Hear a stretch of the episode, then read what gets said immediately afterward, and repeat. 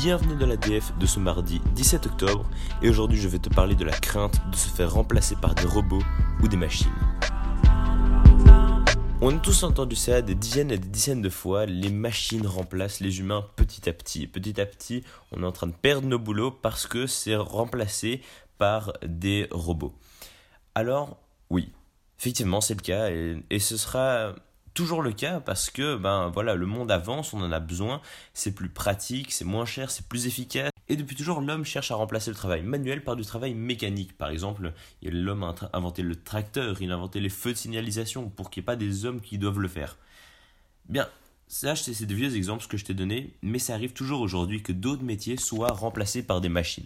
Et ça, sont des métiers qui sont voués à disparaître. Il y a par exemple le métier de comptable qui est de plus en plus automatisé. Je suis persuadé qu'un jour il disparaîtra. Il y a le métier d'éboueur qui va disparaître, euh, qui va être remplacé par des robots. Tout ça sont des métiers qui sont bientôt finis. Alors évidemment, il y en a beaucoup qui beaucoup qui en veulent au progrès technologique pour ce chômage qui ne va cesser de grandir. Et bon bah d'un autre côté bah, j'en sais rien. Peut-être qu'on va trouver des alternatives euh, au futur. Enfin je, je, suis pas je peux pas voir dans le futur. Mais ce que j'en pense c'est qu'en tout cas il est complètement stupide d'en vouloir au progrès d'essayer de changer l'avenir.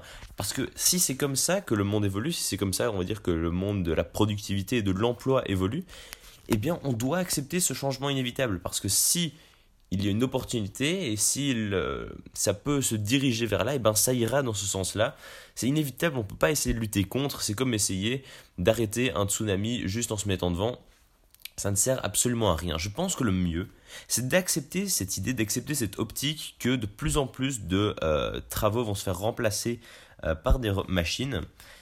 Mais je te dis ça, mais je pense que les humains ne seront jamais remplacés entièrement par des machines. C'est une crainte que beaucoup peuvent avoir euh, de euh, que tous les humains soient remplacés par des robots. Et selon moi, ceci n'arrivera jamais. Selon moi, les humains et les machines se complètent. Ils ont leurs différences comme leurs euh, points de convergence.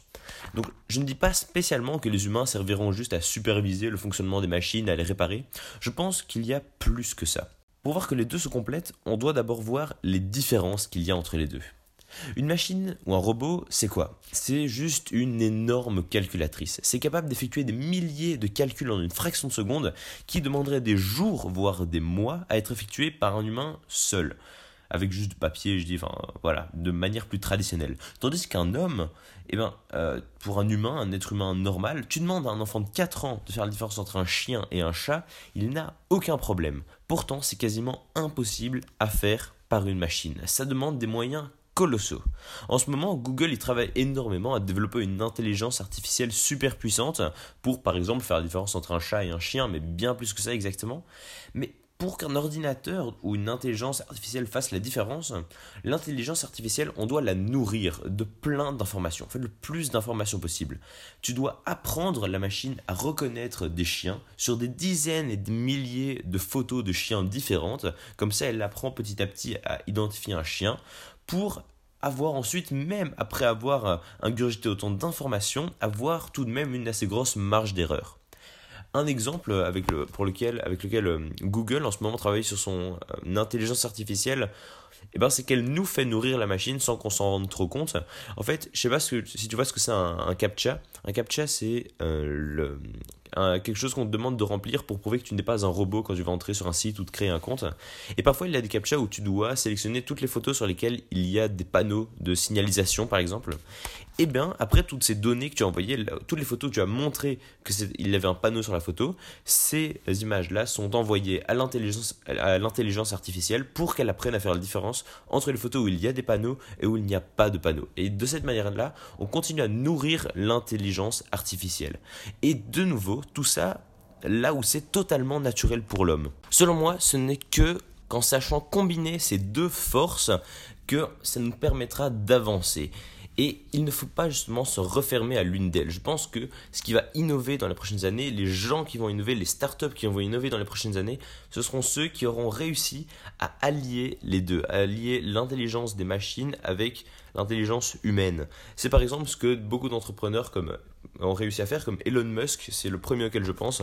Évidemment, ça pose une nouvelle question. Est-ce que cette intelligence artificielle deviendra un jour une intelligence artificielle forte, Forte, ça veut dire qu'elle s'améliore, qu'elle se répare et qu'elle apprend toute seule et qu'elle n'a plus besoin de l'humain.